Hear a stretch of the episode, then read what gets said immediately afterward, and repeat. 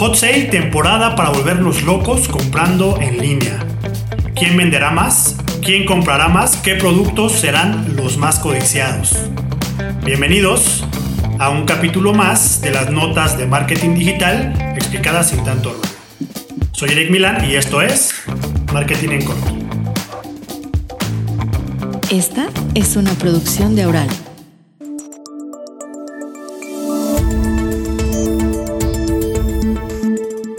El día de hoy me acompaña una crack de las ventas digitales, Daniela Rodríguez. Bienvenida y muchas gracias por venir. Muchas gracias, Eric, por la invitación.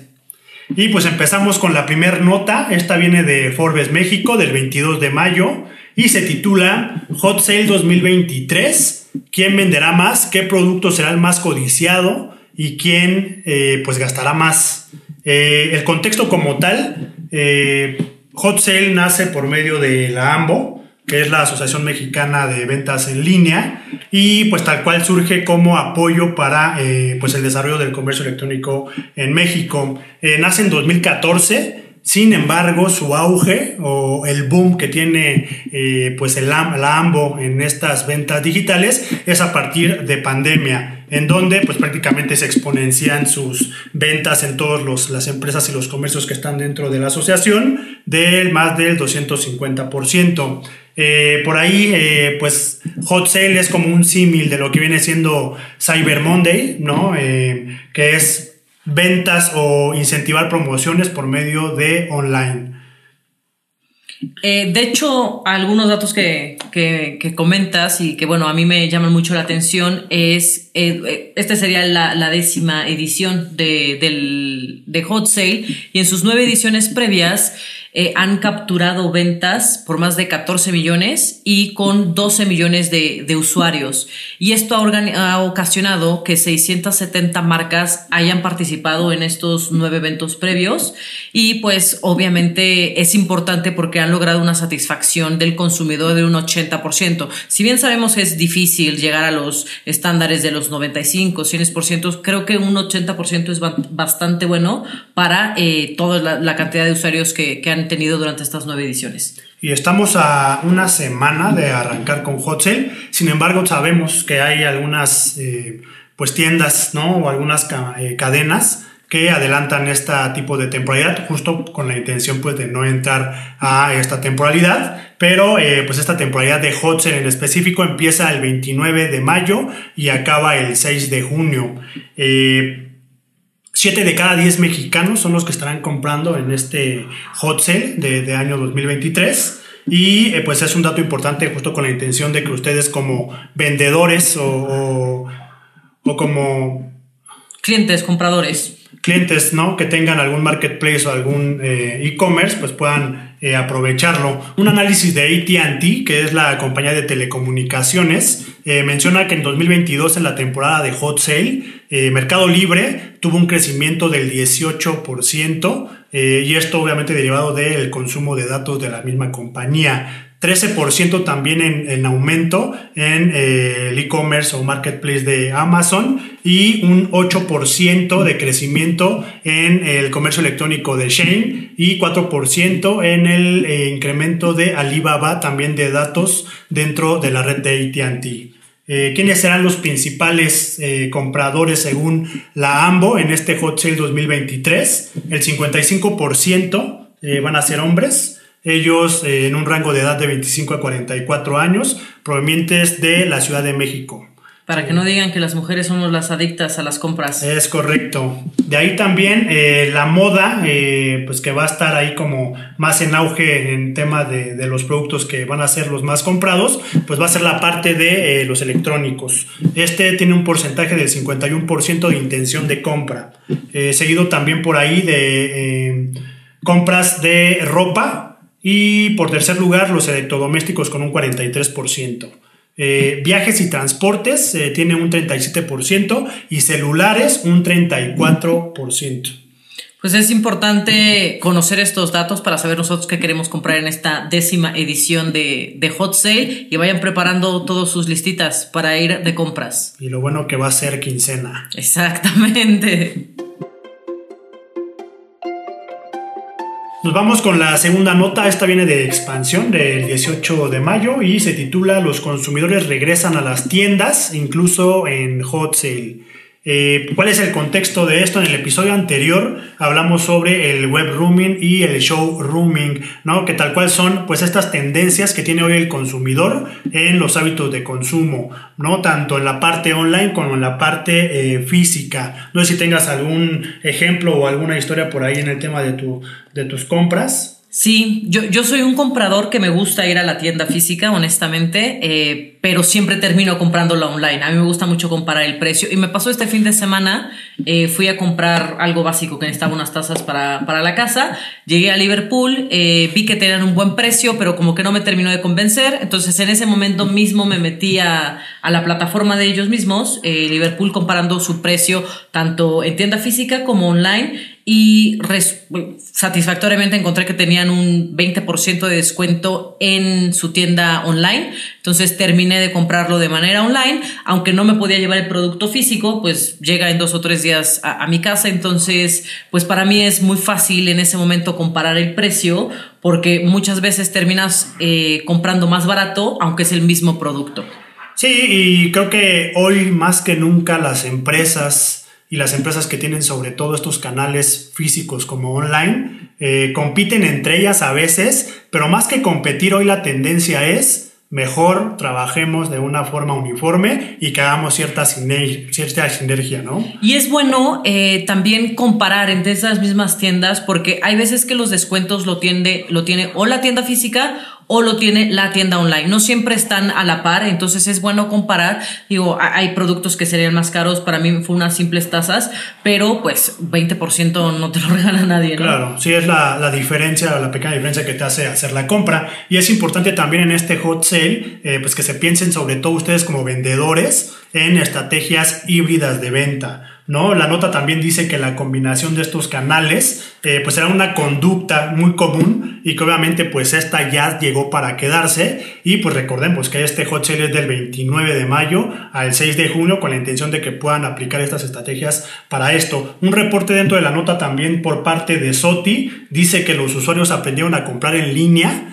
y pues cada vez más usuarios en México ya lo adoptaron como una forma común de hábito de consumo. Sin embargo, ¿qué sucede? Que a partir de meses anteriores, en donde ya se da eh, pues el fin de la pandemia, los usuarios solamente pues están ávidos de regresar a las tiendas y es por eso ese change de eh, pues los hábitos de consumo de los usuarios. Y, para los que nos dedicamos a este canal del e-commerce, la, la, realidad es que esta temporalidad para nosotros es gran, e, es la fuerte del año, ¿no? O sea, fuera de lo que sería buen fin en, a finales del año, hot sale para nosotros es la temporalidad fuerte. Entonces, todos los que estén dedicados a este canal en el e-commerce, pues aseguren tener su producto, su inventario y a tener buenos descuentos eh, durante, esta, durante estos 10 días. Sí, y también, pues recordemos que las temporalidades del año fuertes eh, como un buen fin por ahí en finales de año. Hot Sale en específico es una temporalidad que nace 100% online.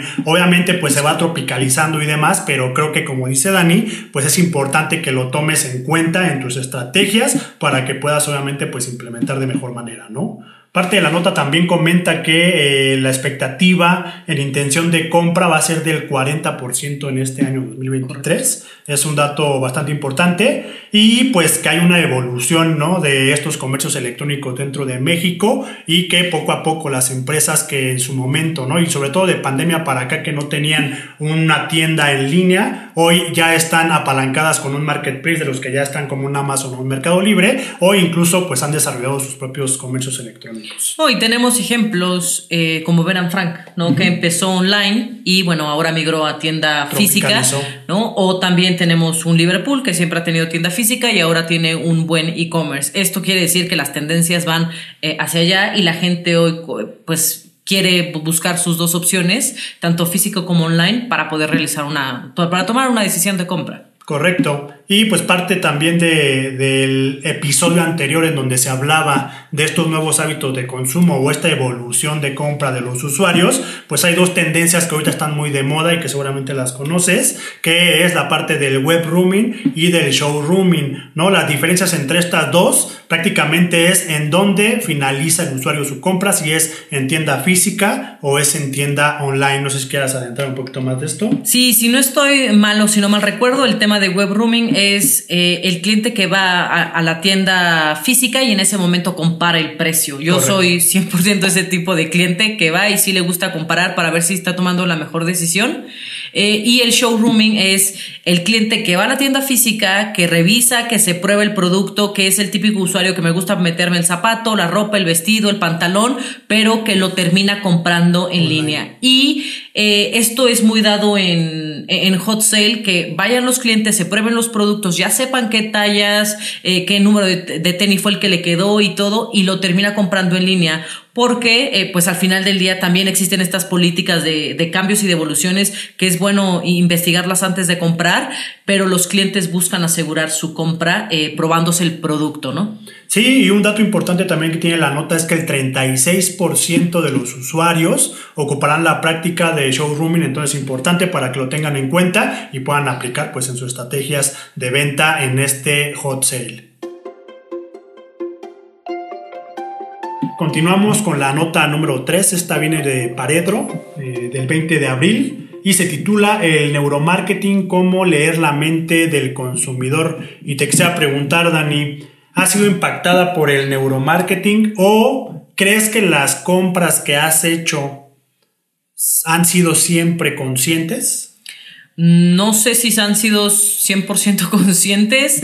Impactada por el neuromarketing, sí, sí creo. Simplemente hay que ir a una tienda de Petco. E, el olor es muy característico. Llegas y sabes que estás en, Petco. O eh, Innova Sport, ¿no? Que también es mucho de eh, visuales, de olor. Entonces, creo que en esa parte sí, sí he estado como que en contacto con el neuromarketing pero impactada, eh, la realidad hoy no te sabría decir. No, no he tomado una decisión de compra 100% eh, pensada, no, no sabría contestarte. Que ahorita pensando en estos ejemplos que das, yo creo que son estas dos vertientes, ¿no? La parte de yo como mercadólogo dentro de un negocio, trato de incentivar esta necesidad, ¿no? Por medio de, ciertos eh, olores, colores, sabores y demás para que si es agradable para ti esta experiencia, pues regreses. Como está la otra parte, ¿no? Que es de la que habla la nota, en donde por medio de ciertos datos, por medio de cierta información y de cierta investigación neurológica, es que sacan ciertos comportamientos, ¿no? Y las emociones sobre todo que te provoca al momento de comprar ciertos productos. Entonces, ¿qué generan las agencias de publicidad o en este caso las empresas? Pues hacer estrategias bien pensadas con la intención de que tú puedas eh, pues ser más propenso a comprar en ello, ¿no? Parte de lo que comenta la nota es que el neuromarketing ayuda a las empresas a leer la mente del consumidor, ¿no? Hoy en día hasta adivino ya vamos a hacer con la intención pues de crear eh, estrategias efectivas para esto, ¿no? Eh, se utilizan diferentes técnicas de medición y de análisis para comprender eh, los distintos estímulos que afectan a los usuarios. Y esto es algo pues que me deja todavía por ahí pensando porque si bien hoy estamos en una etapa en la que está llegando fuerte eh, toda la inteligencia artificial, ¿no? Con esto creo que va a ser en algún momento algo que va a ser sinergia y se va a homologar y que pues puede trascender a más, ¿no? Eh, creo que hemos visto por ahí y sobre todo ahorita me acuerdo mucho de la serie de, Black Mirror, en donde prácticamente ya todo está automatizado, eh, muchas de las personas incluso se, ya tienen su cookie, ¿no? Este, con ellos mismos. Entonces, ¿qué quiere decir esto? Que por medio de la cookie que ya tienen las personas, ¿no? Y esto todavía es ficticio, eh, ya pueden saber eh, las empresas qué tipo de cosas venderles, ¿no? Y muy personalizadas justo porque ya tienen la data y la información de los usuarios, ¿no? Me estoy yendo un poquito quizás a los extremos, pero creo que es algo de lo que se está tratando de pensar con esta parte del neuromarketing, si bien no está todavía muy avanzado, pero creo que ya estamos en estos cimientos con la intención pues de ahí eh, arrancarnos y nos... Creo que ahí sería también bueno comenzar a analizar eh, qué implicaciones tiene esto tanto de manera personal como legal, ¿no? Porque ya invaden un poquito tu privacidad, o sea, pensando en lo que comentas de eh, se meten ya a saber eh, cognitivamente qué es lo que quieres, qué es lo que requieres o qué es lo que buscas. Creo que también debería de estar tocando ya esta parte como está hoy el tema de la inteligencia artificial, eh, en qué sector de la ley empezarían a caer este, este tipo de prácticas. Sí, totalmente. Y digo, parte de la nota también, pues habla un poquito sobre ello, ¿no? Que si bien nos sirve, ¿no? Como mercadólogos o como agencias o como empresas para poder, obviamente, incentivar al usuario a vender más, pues esto también tendrá ciertas implicaciones por el tema de cómo van a estar recargando la información, porque pues se habla, y ahorita seguramente lo estaremos viendo más en alguno de los puntos, es que ya van a estar adentrándose más en el tema de los datos biométricos, por ejemplo, que es lo que utilizamos mucho, y que justo también veíamos una nota en el episodio anterior de eh, pues que Google va a estar desapareciendo las contraseñas y que ahora se va a ir por medio de los biométricos para que nosotros seamos nuestras propias contraseñas. Algo que quizás podría ser eh, pues de temer es que empiecen a vender este tipo de información a estas empresas en específico con la intención de que tengan prácticamente todo de ti y pues cómo se va a regular, ¿no? Si bien eh, pues antes no se decía o actualmente lo que hace un mercadólogo es crearte la necesidad de algo, eh, pues esto más es como un mito, ¿no? De eso te crean la necesidad de este producto, lo que sucedió con Apple, ¿no? Antes nadie creía que era un iPod y entonces te crearon la necesidad de consumir ese producto.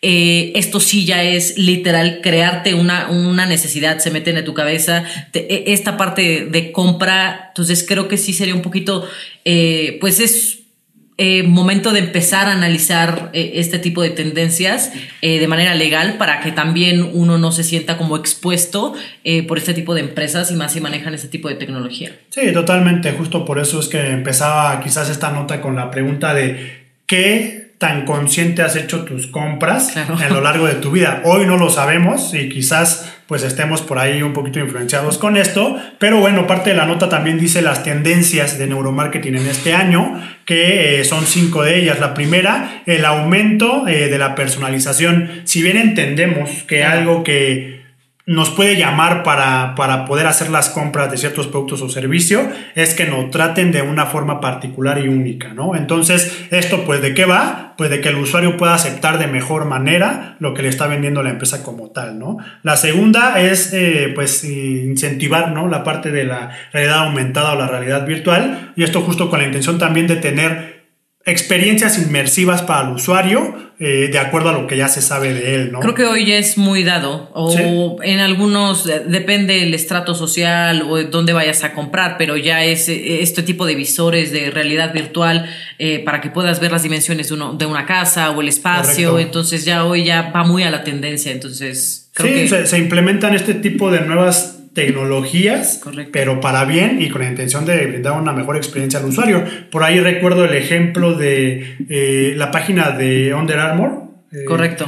Al momento hay ciertos eh, pares de tenis que tú puedes elegir dentro de la plataforma el, objeto ya sale como de la pantalla y tiene vistas 360 para que tú evalúes y veas ¿no? el producto de forma que te convenza y simplemente por la experiencia de personalizar tu tenis dentro de la plataforma, pues ya puedas prácticamente pedirlo para que te llegue como tú lo diseñaste a tu casa, ¿no? Correcto.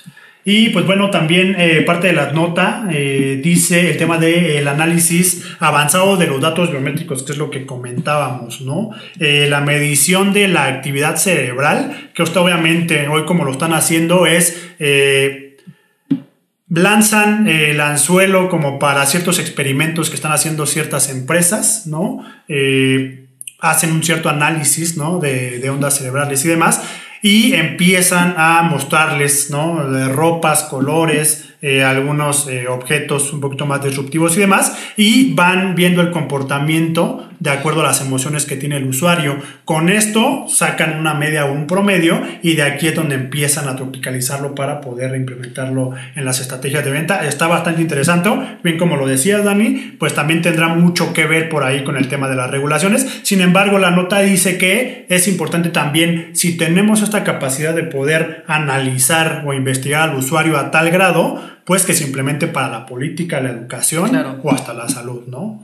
100% de acuerdo. Ya sé. Eh, otra parte también que comenta por ahí eh, las tendencias es las aplicaciones más allá eh, pues del marketing, ¿no? Si bien el neuromarketing hoy tiene un enfoque un poquito más en el tema pues de venta, ¿no? O de cómo ocuparlo para que tú puedas utilizarlo, ajá, y que te puedan consumir más. Pero si bien hay que enfocarnos en la parte ética, ¿no? Tenemos sí que implementar ciertas estrategias, pero que no necesariamente sean invasivas para el usuario, porque si bien pues tendrás cierta información eh, sensible. Sensible y que no necesariamente el usuario eh, vaya a querer que te, te, estés ahí metiendo con, con, ellos o con, con, todo lo que sabes de, ellos, ¿no? Si hoy simplemente es molesto recibir una llamada en la que tú no autorizaste que te llame un banco o que te llamen... Para las campañas políticas. Correcto, y, simplemente es hacerte una llamada telefónica, hoy que ya tengan acceso a tus datos, a tus gustos, a qué es lo que estás buscando,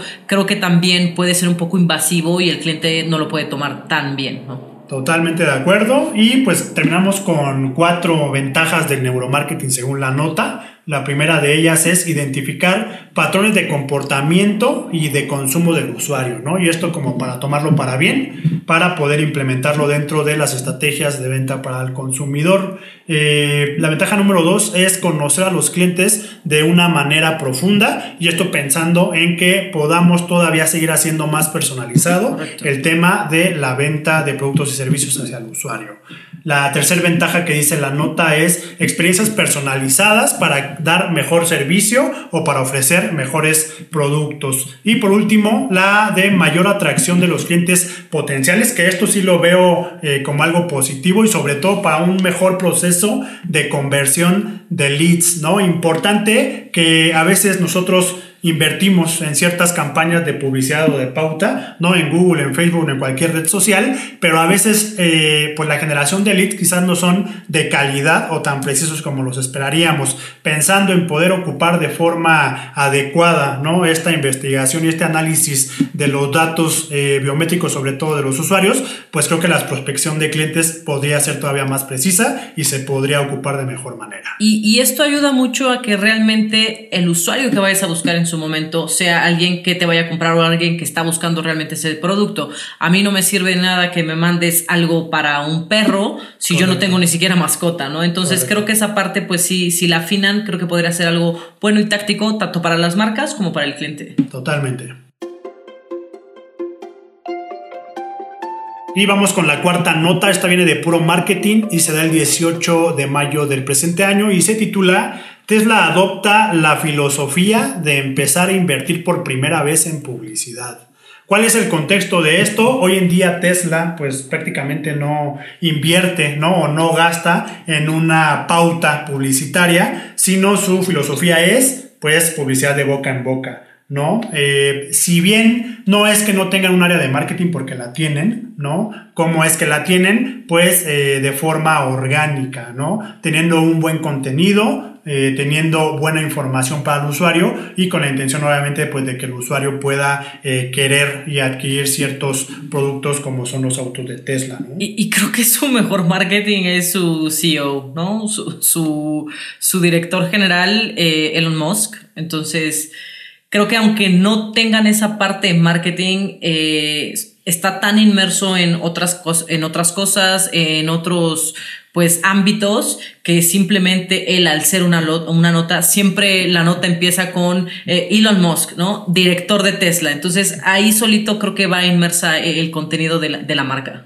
Sí, y también pues es bien sabido que todas las compañías dentro de la corporación de, de Elon, han tenido ciertas caídas porque pues como todo está eh, homologado, pues siempre tienen cierto impacto, ¿no? Cada uno de ellos. Entonces, eh, Tesla eh, toma esta decisión, y no, no, nada más es Elon, sino es todo el consejo, por las caídas que es de un, creo que menos 250%. Correcto, contra el año pasado. Contra el año pasado, entonces, pues creo que es importante que tomen por ahí ciertas iniciativas o nuevas estrategias con la intención pues de poder recuperar eh, algunas ganancias, ¿no? Parte de la nota dice que Elon estará probando esto, no va a ser del, del, todo como una implementación que ya se quede fija, sino que estará probando cierta publicidad pagada y pues solamente estará evaluando. De acuerdo a la efectividad que pueda tener esto, pues ya de ahí él sabrá eh, si es que se queda ya para siempre o no.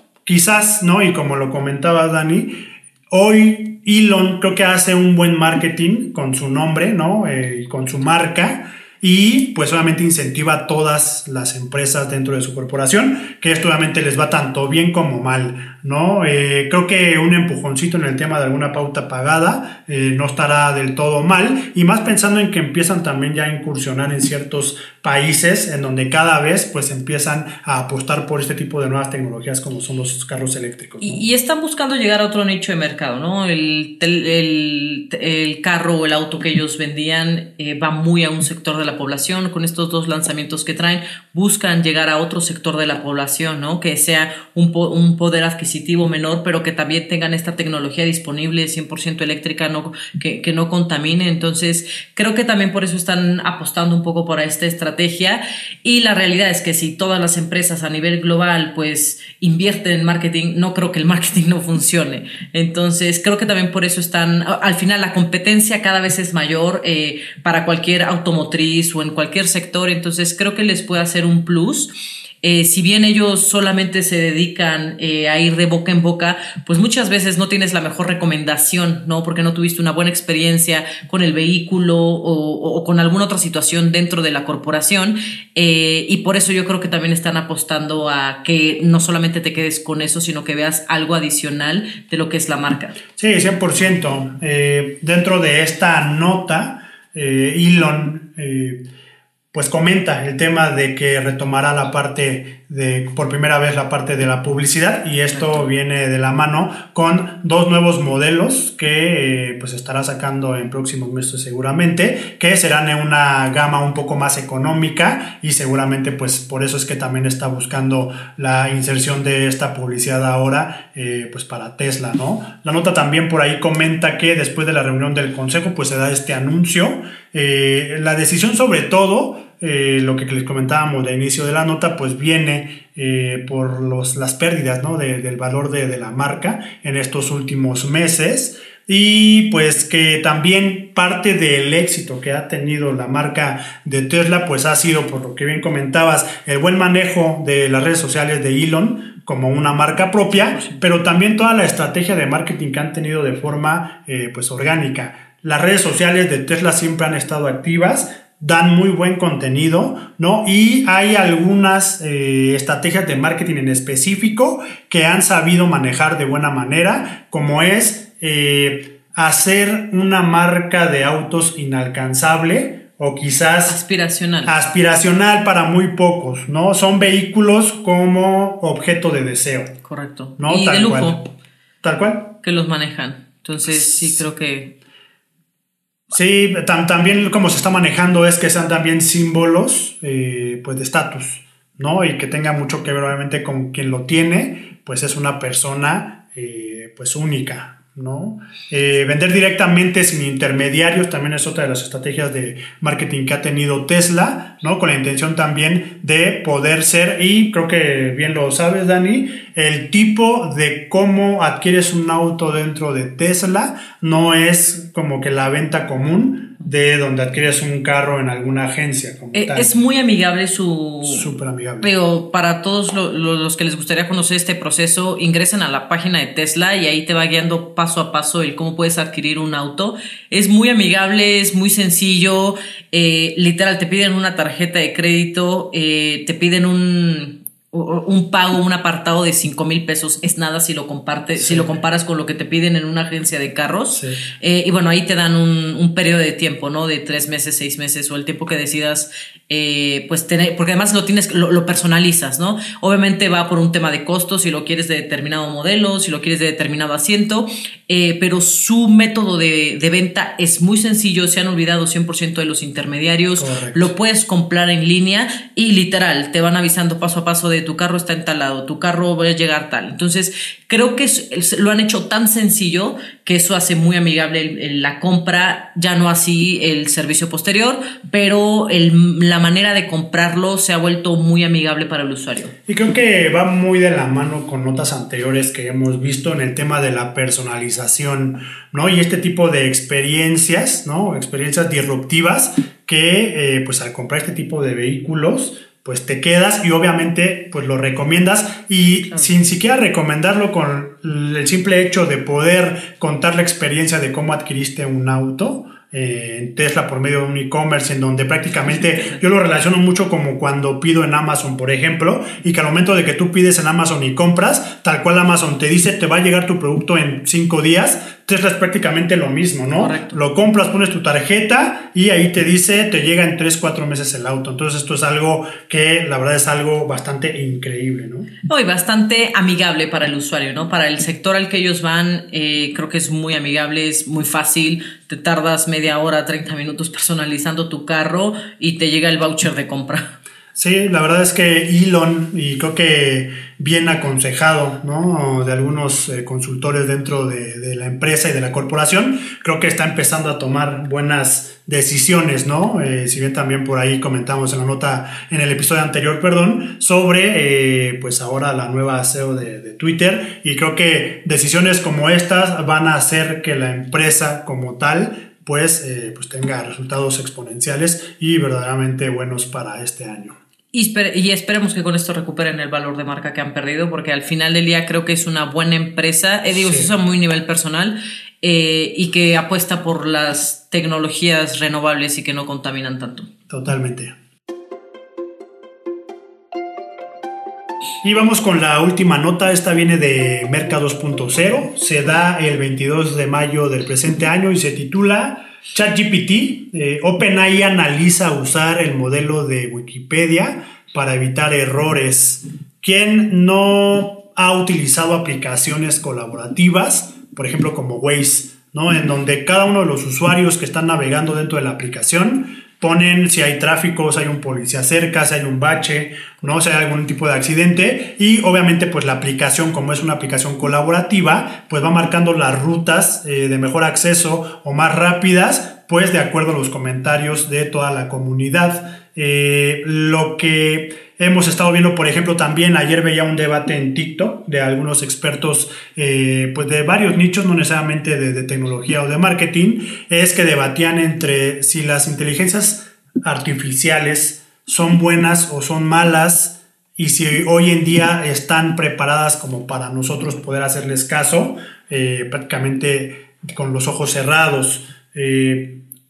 Hoy hay que entender que las inteligencias artificiales siguen en una etapa de maduración y que pues están aprendiendo, ¿no? Están aprendiendo y obviamente el mismo ser humano hoy en día y las personas que implementan este tipo de, desarrollos pues tienen que empezar a alimentar estas estrategias, ¿no? Hoy si bien eh, Greg eh, Brockman, que es el dueño de, de OpenAI, ¿no? Y dueño de ChatGPT, pues lo que propone justo es implementar un modelo o un sistema como de Wikipedia dentro de ChatGPT. ¿Y esto con qué intención? Pues que no necesariamente sea una inteligencia artificial burocrática, ¿no? Y que sea pensada 100% nada más por los desarrolladores o los creadores, sino que más bien tenga esta apertura como para que varios usuarios dentro de la herramienta pues puedan validar toda la información que estás brindando hacia los usuarios, ¿no? Parte de la nota comenta eh, que los creadores de ChatGPT están estudiando la forma de cómo recopilar esta información justo con la intención de ver qué van a estar devolviendo a los usuarios que la van a estar ocupando, ¿no? Greg también por ahí eh, está analizando ya el tema de las regulaciones de las inteligencias artificiales, artificiales porque si bien hay un boom de inteligencias artificiales que están llegando a todo el mundo y que obviamente pues cada quien lo está haciendo desde su entendido, pero no podemos dejar que estas inteligencias se nos salgan de las manos. Entonces Greg lo que está pensando justo con esta implementación de un sistema de, de Wikipedia es que esté pues 100% eh, transparente y regulado sobre todo pues por los mismos usuarios que son los que los utilizamos, ¿no? Creo por ahí comentó también que los gobiernos a nivel mundial tienen que estar súper abiertos y coordinar, coordinarse sobre todo para garantizar el desarrollo de las inteligencias artificiales seguras, ¿no? Entonces, pues creo que es un buen avance, eh, es algo que se tenía que dar y, que obviamente pues tendrá mucho de qué hablar durante estos últimos meses y que pues llegó para quedarse y tendremos que acostumbrarnos a ello. Sí, es algo que está en tendencia, es algo que está de moda, pero al final del día hay que también estar con, con la regulación. Yo no es en un eh, parámetro que conozca mucho, no es algo que utilizo frecuentemente, la verdad. Entonces, pues sí, estaría la expectativa ahí de qué es lo que viene para la inteligencia artificial y cómo van a estar validando todo este tema de, la información. Sí, interesante. Listo, y pues para terminar este episodio vamos a implementar el pilón y pues qué mejor que teniendo aquí a la experta y crack de ventas digitales, Dani Rodríguez, y pues nos vas a dar cinco tips para ventas en línea en este hot sale. Correcto. Eh, para todos los usuarios, eh, tanto para clientes, y esto va más enfocado a, a personas que les gusta vender en diferentes plataformas o que tienen negocios, eh, les voy a dar cinco tips o recomendaciones eh, que nosotros vemos dentro del e-commerce que los pueden ayudar a incrementar sus ventas durante estos nueve días eh, que estará vigente Hot Sale. El primero es ofrecer algo más que un descuento. ¿A qué me refiero con esto? No? Obviamente los clientes hoy salen y buscan el mejor precio en el mercado, pero también si ustedes no tienen el margen o no pueden dar esa profundidad de descuento, el cliente también valora mucho el tema de los meses sin intereses. ¿Por qué? Porque sabemos que en estos meses está difícil la economía, eh, pero pues también hay cosas que son aspiracionales o simplemente hay cosas que necesitamos eh, y, que unos meses sin intereses pues te hacen cómodos pagos eh, el que puedas adquirir este tipo de productos. Entonces, si bien el descuento es bastante importante, si no pueden dar esa profundidad de 20, 30 o 40%, pues a lo mejor pueden hacer un mix, ¿no? De un 10%, un 15% con meses sin intereses. Creo que esto lo hace muy bien eh, diferentes plataformas, entre ellas un Liverpool. Cuando tú vas, eh, siempre tienen con el precio 100% con descuento directo o los famosos meses que le llaman tanto por ciento con algo adicional de descuento. Y también en estas grandes plataformas, eh, Amazon, Mercado Libre, eh, Walmart, eh, creo que puede, hacen este mix bastante bien. Entonces, para todos los que son dueños o, venden en este tipo de plataformas, recuerden que los meses, meses sin intereses también es una, una gran herramienta para que puedan desplazar su, su producto, ¿no? Otro es crear este sentido de urgencia para el consumidor final. ¿A qué me refiero? Cuando ponen eh, eh, vigente por dos horas, ¿no? Oferta válida por tiempo limitado. Relámpago, ¿no? Eh, exacto, ¿no? Las ofertas relámpago. O eh, solamente para cierta cantidad de unidades. Eso le hace al cliente crear un, pues ese tipo de necesidad de, si no lo compro ahorita, ¿qué tal si ya no hay? Y si lo necesito. Entonces, también crear ese sentido de urgencia los puede ayudar a incrementar las ventas. Eh, para los que son dueños de marca, es muy importante que inviertan en publicidad en este tipo de plataformas. ¿A qué voy?